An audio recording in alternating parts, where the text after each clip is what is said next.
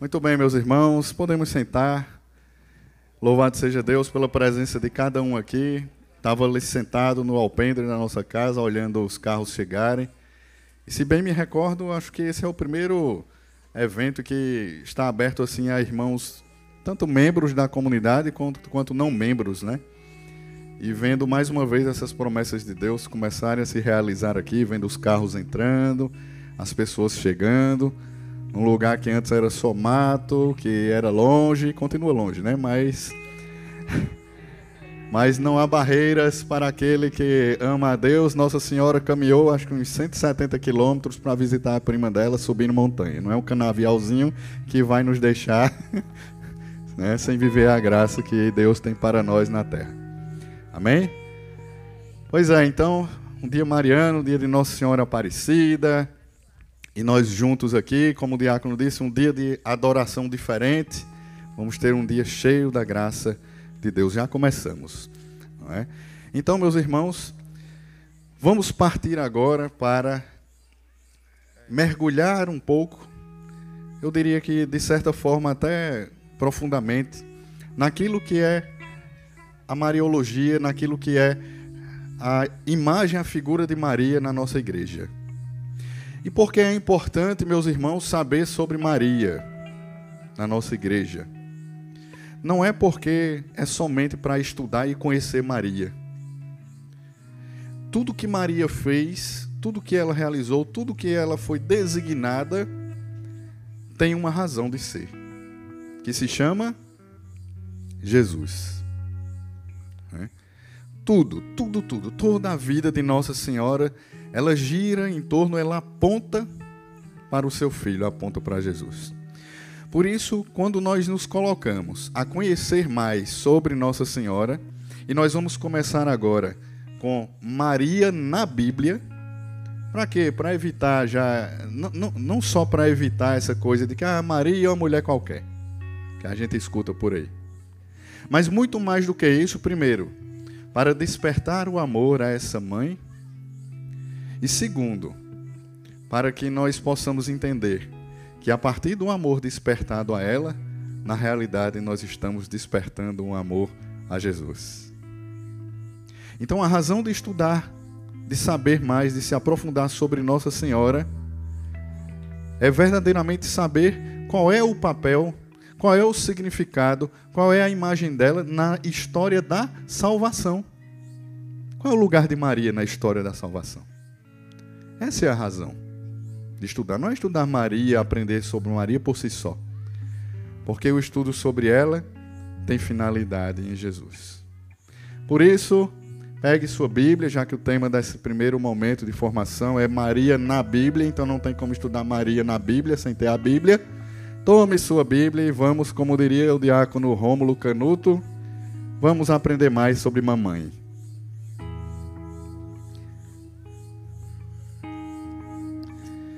Primeira coisa, meus irmãos, que vamos fazer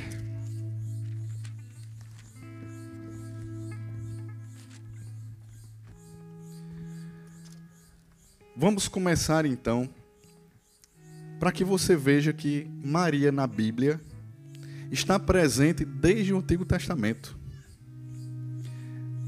Imagino eu que você saiba, né, que a Bíblia é dividida no Antigo, no Novo Testamento e que o Antigo Testamento é toda, são todos aqueles livros antes de Jesus, antes do nascimento de Jesus, que fala da história do povo de Deus, dos reis, de como procedeu todo o caminho do povo de Deus até para nós chegar em Jesus. Então, não teria como, não teria porquê existir, por exemplo, o nome de Maria lá no Antigo Testamento, mas nós vamos verificar como ela está presente desde antes. E como as Escrituras falam de Maria, mesmo com textos, com livros que foram escritos, ó, séculos e séculos antes mesmo dela nascer. É? Então, veja, vamos iniciar agora através de imagens de Maria no Antigo Testamento. Imagens de Maria no Antigo Testamento. E para isso, meus irmãos, queria que você abrisse aí já lá no livro do profeta Isaías, no capítulo 12, versículo 6. Isaías 12, versículo 6, quem quiser anotar, já bota aí porque essas passagens vão vão ser para você uma espécie de roteiro a respeito de Nossa Senhora.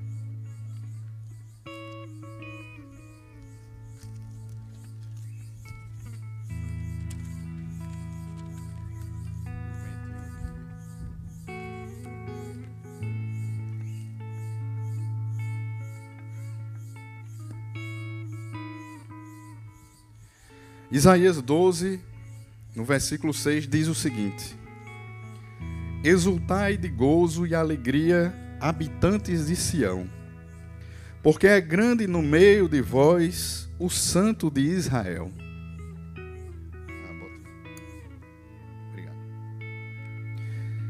Exultai de gozo e alegria, habitantes de Sião, porque é grande no meio de vós o Santo de Israel. O que é que tem essa passagem? A respeito de, de Maria. Eu não sei se você conhece ou se já ouviu falar, mas tem até a musiquinha, né?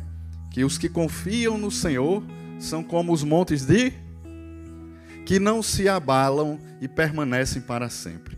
Como em volta de Jerusalém estão os montes, assim é o Senhor em volta do seu povo. Pois é, meus irmãos, os montes de Sião são importantes para o povo de Deus por quê? Porque Sião é foi o lugar onde Davi, o rei Davi, construiu a sua morada, o seu palácio, e foi para onde ele levou a Arca da Aliança. Se você não se recorda, mas o que era a Arca da Aliança? A Arca da Aliança que tinha dentro dela uma, um maná do deserto, as tábuas da lei e o cajado de Arão que foi determinado por Deus para Moisés lá no Êxodo, inclusive como ela deveria ser construída, com todos os detalhes, com uma madeira revestida de ouro, com os anjos em cima. E, esse, e a arca da aliança era, para o povo judeu, a presença de Deus. E de fato era onde Deus se manifestava. Não sei se você já viu falar lá no Santo dos Santos. Ela ficava, o Santo dos Santos é justamente o lugar onde ela ficava. Havia no templo o Santo e depois do véu havia o Santo dos Santos, que era o lugar onde ficava a arca, que era a presença de Deus. Era lá onde, por exemplo, os judeus iam e faziam o sacrifício dos animais e aspergiam o sangue do cordeiro para poder ter os seus pecados é, para ter remido os seus pecados, ser remido dos pecados, porque não conseguiu cumprir a lei. Então, Davi leva a arca da aliança para o monte de Sião. E naquele lugar, Deus habita. Lugar da morada de Deus. E no decorrer dos livros no Antigo Testamento, se você pegar aí já no, no livro dos reis, aí você vai verificar que Desde que Davi construiu esse lugar e colocou a Arca da Aliança, e era um lugar de incessante adoração, porque era o lugar onde Deus morava, e ele ficava justamente no entorno da Jerusalém, como um pai que está na mesa e os filhos em volta, e o pai e Deus ali em volta do seu povo. Principalmente nos livros históricos na Bíblia, você vai verificar quantas batalhas o povo de Deus não venceu humanamente batalhas impossíveis de serem vencidas, com a quantidade de guerreiros, com a quantidade de pessoas do seu exército. Mas o Senhor, em volta do seu povo, os sustentou. Portanto, Sião era importante, porque porque era o lugar da morada de lugar onde Deus habita. Então, meus irmãos, você já deve ter feito a conexão. Sião é para nós imagem de Maria, porque onde foi que na nova aliança Deus habitou? No ventre de Maria. Quando o Verbo vai se fazer carne, Maria se torna. Maria é a plena imagem, é a pessoa se realiza em Maria, a pessoa, na pessoa de Maria se realiza Sião. Porque é onde Jesus é concebido, é onde ele é gestado. E é o lugar de adoração. Veja que quando ela visita Isabel, João Batista já treme, já se enche, Isabel fica cheia do Espírito. Então, Maria é esta imagem de Sião. Quando você escutar falando sobre Sião no Antigo Testamento, se lembre de Nossa Senhora. Veja, por exemplo, o que diz aí mais na frente, anote aí Isaías 51, versículo 3.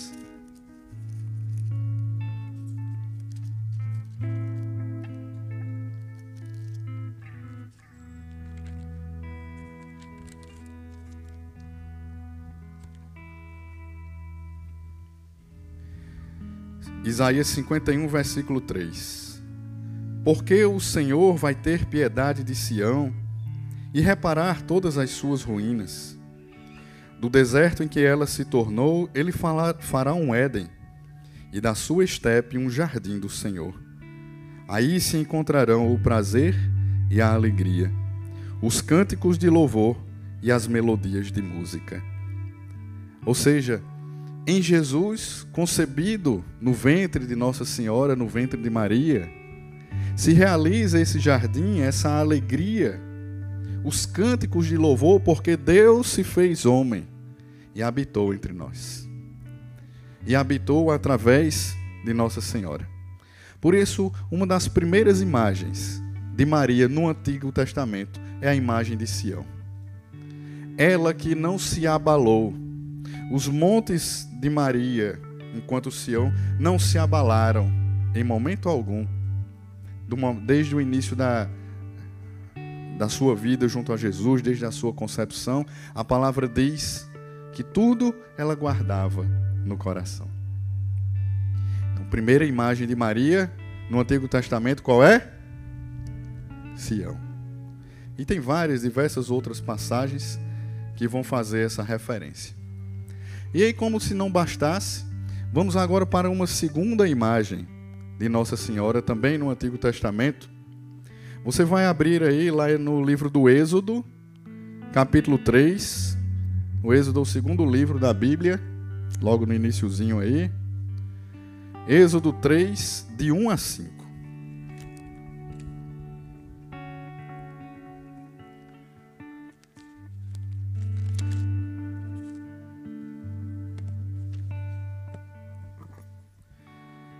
Êxodo 3, de 1 a 5, diz o seguinte: Moisés apacentava o rebanho de Jetro, seu sogro, sacerdote de Madiã. Um dia em que conduzira o rebanho para além do deserto, chegou até a montanha de Deus, Horebe. O anjo do Senhor apareceu-lhe numa chama que saía do meio a uma sarça. Moisés olhava, a sarça ardia mas não se consumia. Vou me aproximar, disse ele consigo, para contemplar esse extraordinário espetáculo e saber por que a sarça não se consome. Vendo o Senhor que ele se aproximou para ver, chamou-o do meio da sarça. Moisés, Moisés, eis-me aqui, respondeu ele. E Deus, não te aproximes daqui, tira as sandálias dos teus pés porque o lugar em que te encontras é uma terra santa. Amados irmãos, onde é que está a imagem de Maria neste episódio da sarça ardente? Nesta epifania, nessa manifestação, revelação de Deus. Né? No momento da sarça ardente, junto com Moisés. A primeira coisa que nós identificamos aqui, meus irmãos, primeiro é que os padres da igreja quando a gente fala os primeiros padres, né, a gente se remete ao, ao que na teologia se fala a respeito da patrística, ou seja, aqueles primeiros, os primeiros padres. Você vai se lembrar aí de, de Santo Agostinho, Santo Inácio, tantos outros que, que existem na, na igreja, que foram aqueles que foram transmitindo, que foram, a, desde os discípulos, que foram aprimorando, percebendo, identificando na palavra de Deus aquilo que o próprio Deus havia revelado. Então, essas imagens vêm justamente da patrística, vêm dos primeiros padres. Onde é que está a imagem de Maria na sarça ardente? Primeira coisa, a primeira identificação é que o evento da sarça é algo nitidamente sobrenatural. Imagine você olhar para uma árvore como essas aqui e você vê que ela está pegando fogo, mas ao mesmo tempo que ela pega fogo, ela não se consome. É algo sobrenatural. Assim como é sobrenatural, assim como chama a atenção já na, no nascimento de Jesus, a virgindade de Nossa Senhora. O fato dela conceber Jesus, como diz a palavra, sem conhecer o homem. Através da semente lançada pelo Espírito, através dessa obra do Espírito. É a primeira identificação com a sarça. A segunda, meus irmãos, é aquela que, assim como a sarça queimava a árvore e não a consumia, a sarça é a imagem de Maria, porque assim também ela, passando pela corrupção do mundo, não se deixou consumir por ela. Maria, por graça de Deus, foi remida do pecado e em toda a sua trajetória no mundo, assim como a sarça, foi atingida pelo fogo do mundo, mas não se corrompeu. Por graça de Deus. Assim como a sarça, Maria se consumia, Maria queimava, mas não se consumia. Porque aquele ventre que, de alguma forma, iria carregar o Rei dos Reis, não poderia estar verdadeiramente sujeito a essa corrupção. E quando o texto fala, tira as sandálias dos pés, porque esse lugar é santo, você se recorda logo da imagem de Isabel quando recebe Maria na sua casa. Quando diz: Não sou digna de receber a mãe do meu Senhor. Tirar as sandálias no momento da sarça ardente para Moisés era a expressão da dignidade daquele lugar, daquele momento, daquilo que acontecia é a imagem de Maria quando ela chega para Isabel. Eu não sou digna de receber a mãe do meu Senhor. Assim como a Sassa, Maria é lugar santo, porque carrega o santo dos santos. Entenderam, gente? Veja que estamos aí, ó, lá no livro do Êxodo. E os padres da igreja já traduziram para nós essa imagem de Maria. Maria, terceira, terceira imagem de Maria. Maria como arca da aliança. Se você, você abre então lá em Êxodo ainda, no, no capítulo 25, versículos 10 a 22. Êxodo 25. Você só anota essa, mas aí, assim como eu até falei no início, é Deus dando as instruções de como deveria ser feita essa arca. Então a arca da aliança, que era essa presença de Deus, de alguma maneira ela também é uma imagem de Maria para nós. Por quê? Porque a madeira de que Deus manda fazer a arca é uma madeira incorruptível, assim como Maria em relação ao pecado não conheceu essa corrupção. Na Arca da Aliança eu disse para vocês o que era que continha dentro dela. Continha o maná do deserto, continha as tábuas da lei e o cajado de Arão que floriu. Então, o maná que, que estava contido na arca, quem era o pão vivo que desceu do céu? É Jesus. Então Maria é a arca da aliança porque nela estava o verdadeiro pão vivo. Aquele mesmo maná do deserto que quando o povo estava no deserto com fome, Deus fez Deus fez cair sobre eles aquele pão, aquele maná para alimentá-los. Deus agora, feito homem, no, no ventre de Maria, gesta o pão verdadeiro, o verdadeiro pão do céu. em relação às tábuas da lei do judeu, agora nós recebemos em Maria Jesus que é a palavra. Nós não falamos que Jesus é o Verbo feito carne? Jesus é a palavra. Portanto, se a arca da aliança continha as tábuas da lei, agora Maria é a imagem da arca da aliança porque ela carrega a palavra viva, encarnada no meio de nós. E por fim, no cajado de Arão, Jesus é aquele que representa, que é de fato a nova aliança, né? Ele é o verdadeiro e grande sacerdote. Aquele que não só oferece o sacrifício de animais, mas aquele que se dá em sacrifício para a remissão dos nossos pecados. Essas são as imagens, meus irmãos, algumas delas, né? Tem tantas outras mas algumas imagens de Maria no Antigo Testamento. E aí nós vamos conceber também algumas mulheres do Antigo Testamento que representam também imagens de Maria. Por incrível que pareça, a primeira mulher que nós trazemos aqui para fazer essa correlação dessa imagem com Maria é a imagem de Eva. Só que de que forma?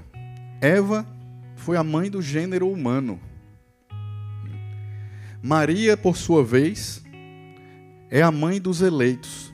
Se através de, de Eva entrou o pecado no mundo, através da desobediência, da ruína, do erro humano, é através da obediência de Maria que a salvação vem entrar no mundo.